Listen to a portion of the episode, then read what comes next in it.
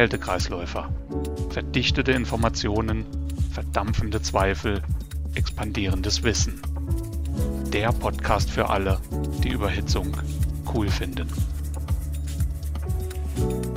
Herzlich willkommen zu Teil 2 über brennbare Kältemittel. In Teil 1 haben wir uns mit der Frage beschäftigt, warum überhaupt brennbare Kältemittel, ist ATEX notwendig oder nicht und wie gefährlich sind die überhaupt.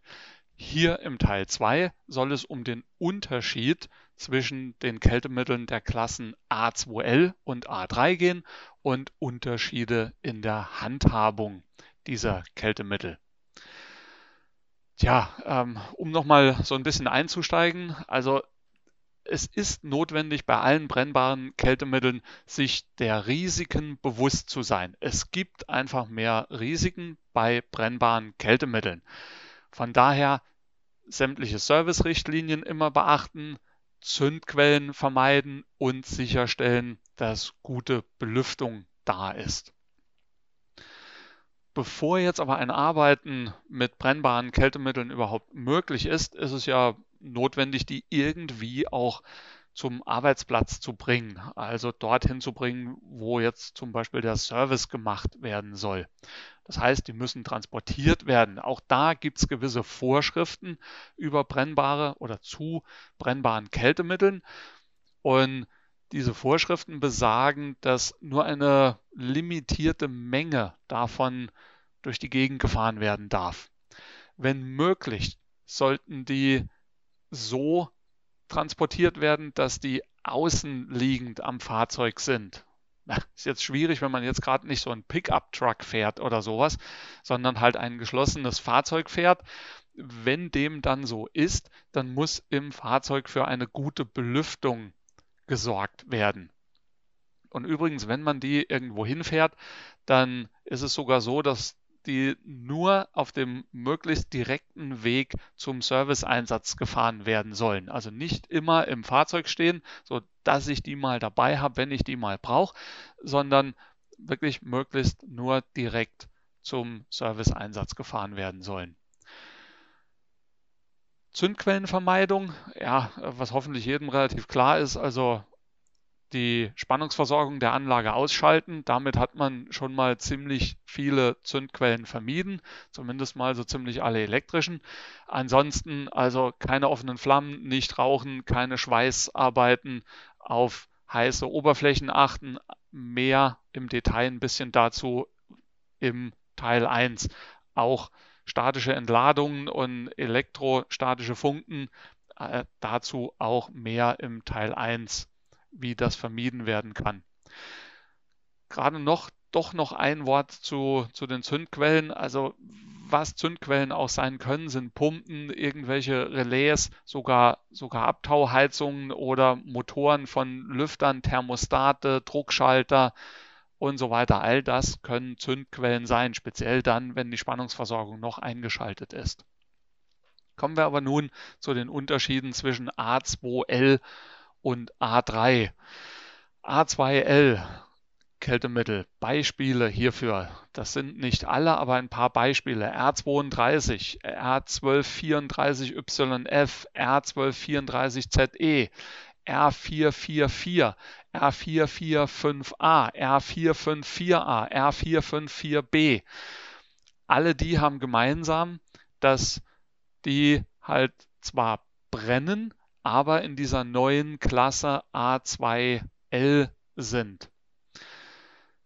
Wenn man mit diesen Kältemitteln arbeitet, dann sind die Arbeiten, die man durchführen kann, einigermaßen ähnlich zu nicht brennbaren, wenn man bestimmte Dinge beachtet. Zu den Dingen, die man beachten muss, gehört, dass nur kompetente Leute mit diesen Kältemitteln arbeiten sollten und auch nur, wenn da eine Schulung vorhanden ist zu diesen Kältemitteln. Egal bei welchem brennbaren Kältemittel, immer darauf aufpassen, die sind schwerer als Luft und die können sich irgendwo ansammeln in irgendwelchen Niederungen und könnten dann dort zu brennbaren Atmosphären führen. Also auf sowas immer aufpassen. Die bisherigen Werkzeuge wie äh, irgendwelche Schläuche, mechanische Werkzeuge, manuelle Ventile oder, oder auch Messausrüstung, Monteurhilfen, die können in der Regel für A2L-Kältemittel weiterverwendet werden. Bei Vakuumpumpen ist das eine andere Sache. Eine Vakuumpumpe für ein A2L-Kältemittel muss für dieses Kältemittel zugelassen sein.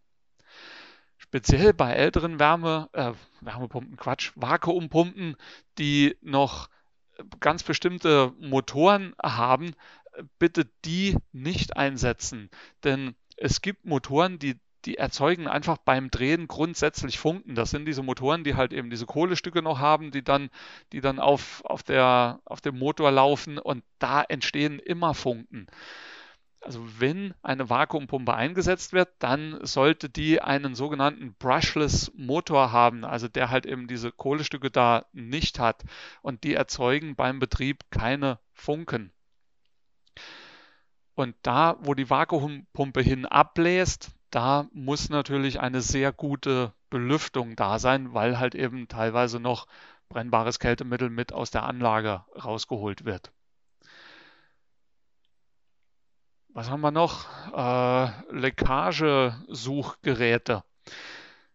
Tja, da ist es notwendig, eine, ein, wenn man elektronische benutzt, da ist es dann notwendig, ein Leckagesuchgerät zu benutzen, das für A2L-Kältemittel gebaut ist wenn man nämlich welche benutzt für, für die bisherigen nicht brennbaren Kältemittel, es kann sein, dass die nicht sauber anschlagen bei den neuen A2L-Kältemitteln. Wenn jemand natürlich Seifenschaum benutzt, okay, äh, oder so Lecksuchspray, das geht natürlich auch bei A2L-Kältemitteln. Kommen wir jetzt im Unterschied dazu zu den A3-Kältemitteln. Das sind typischerweise Kohlenwasserstoffe, also solche Sachen wie Propan R290, Propylen R1270, Isobutan R600A. Das sind hochentzündliche Kältemittel und hier muss man sich einfach klar machen, dass schon deutlich kleinere Zündquellen ausreichen, um diese Kältemittel zu zünden, wenn die mit Luft vermischt sind. Da reicht also zum Beispiel von der Kleidung irgend, irgendetwas, wenn man sich da ein bisschen auflädt, so ein elektrostatischer Funke, um das zu zünden. Oder irgendwie ein, ein Funke von, von einem Hammer oder, oder Schraubendreher. Also sowas reicht, um das zu zünden. De dessen muss man sich bewusst sein. Und auch deshalb ganz klar, nur mit entsprechender Schulung dort arbeiten und nur Profis. Das ist nichts für Bastler. Was ganz wichtig ist, man muss dafür sorgen, dass innerhalb von drei Metern um ein gekennzeichnet, abgesperrtes Areal herum, in dem man arbeitet, keine Zündquellen sind. Es sind Warnschilder aufzustellen, auf denen draufsteht, dass man hier mit einem brennbaren Material arbeitet, wie zum Beispiel mit Propan, dass nicht irgendeiner vorbeiläuft und einfach mal so seinen Zigarettenstummel, den brennbaren, noch da reinschnippt in, in den Arbeitsbereich, in dem man sitzt. Dieser Arbeitsbereich muss sehr gut belüftet sein jegliche Leckagen sind, wenn möglich, zu vermeiden. Auch hier wieder darauf achten, diese Kältemittel sind schwerer als Luft und können sich in Niederungen ansammeln.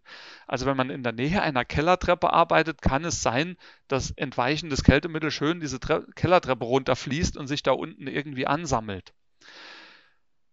Wenn man mit A3-Kältemitteln arbeitet, immer, aber immer einen eigenen Lecksucher dabei haben. Also einen eigenen Piepser, der einem anzeigt, wenn Kältemittel ausgetreten ist. Nicht nur einmal absuchen und dann das Ding einem Kollegen geben, immer dabei haben, immer eingeschaltet auf dem Boden liegen lassen, weil die Kältemittel halt schwerer sind und runterfallen, also am Boden liegen lassen, eingeschaltet. Und jegliche elektrische Geräte, mit denen man arbeitet, also alle Werkzeuge, brauchen eine Zulassung für diese A3-Kältemittel. Dann noch ein Wort zu Propan. Jetzt mögen einige denken, Propan riecht man ja, kenne ich vom Grillen. Ja, ja, das Grillpropan, das riecht man, aber das riecht nur deshalb, weil da zusätzlich eine Chemikalie reingemacht wurde, die man riecht, also die diesen Geruch erzeugt. Kältemittel oder Propan in Kältemittelqualität hat diese Zusätze nicht. Das bedeutet, Propan in Kältemittelqualität riecht man nicht. Deshalb ist es so notwendig, einen eigenen persönlichen Lecksucher da liegen zu haben, der eingeschaltet ist, wenn dieses Propan dann austritt, dass dieses Kerlchen sofort anfängt zu piepsen, dass man weiß, oha, da ist etwas ausgetreten. Den bitte immer, wie gesagt, auf den Boden legen, eingeschaltet lassen, zur eigenen Sicherheit. Kommen wir jetzt zur Belüftung des Arbeitsbereiches.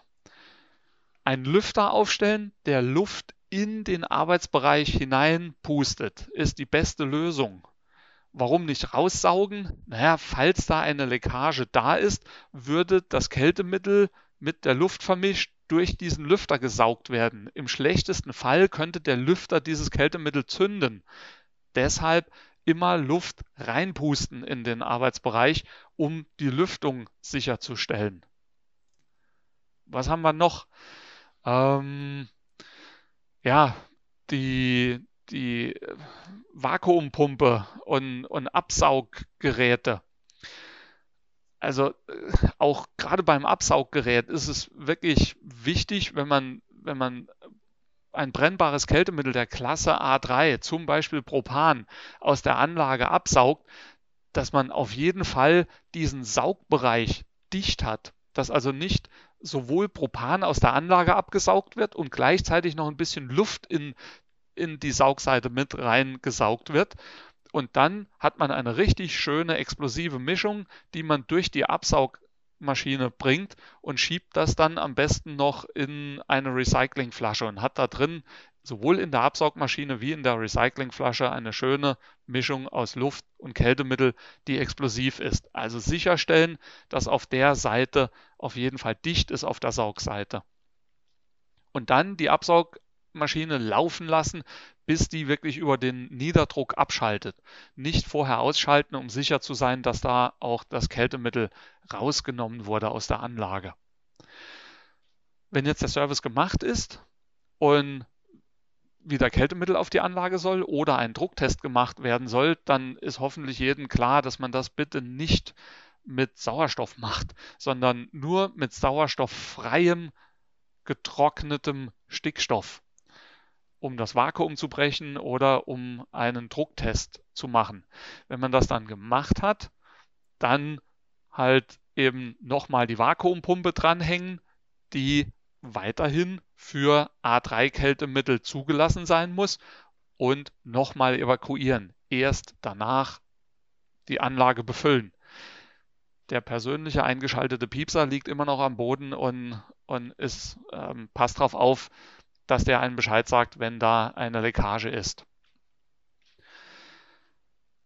Während des Services ähm, ist es sinnvoll, dass man so wenig wie möglich mit der Flamme arbeitet. Also Rohrschneider benutzen und statt irgendwelche Teile auslöten und so weiter. Also das, das ist natürlich auch sehr, sehr sinnvoll. Jetzt fragen sich einige, ja, wie ist das denn? Propan oder Isobutan, könnte ich das denn nicht einfach so ablassen? Auch vielleicht gerade, wenn ich draußen bin das hängt von lokalen Richtlinien ab, also wo man sich gerade befindet. Mag sein, auf manchen Firmengeländen ist das nicht zulässig oder in manchen Bereichen, in manchen anderen Bereichen kann das zulässig sein, dass man das wirklich einfach abblasen lässt. Wenn man das aber macht, dann ist es ganz, ganz notwendig, dort wo man das entweichen lässt, vielleicht auch über eine längere Schlauchleitung irgendwie nach draußen bringt und draußen entweichen lässt, falls die Anlage drinnen steht, dass man draußen ein Schild aufstellt. Achtung, Propan entweicht hier. Dass man dort sicherstellt, dass keine Zündquellen dort sind. Dass man sicherstellt, dass das entweichende Propan nicht irgendwie wieder die Kellertreppe runterkrabbeln kann, die vielleicht draußen irgendwo ist. Also das ist dann halt auch alles notwendig. Und dann nochmal eine Bemerkung, die im Teil 1 auch gemacht wurde. Komponenten, mit denen man arbeitet, müssen für diese Kältemittel zugelassen sein. Nur zugelassene Komponenten verarbeiten für brennbare Kältemittel. Damit herzlichen Dank fürs Zuhören und bis zum nächsten Mal. Immer unterkühlt entspannen. Tschüss.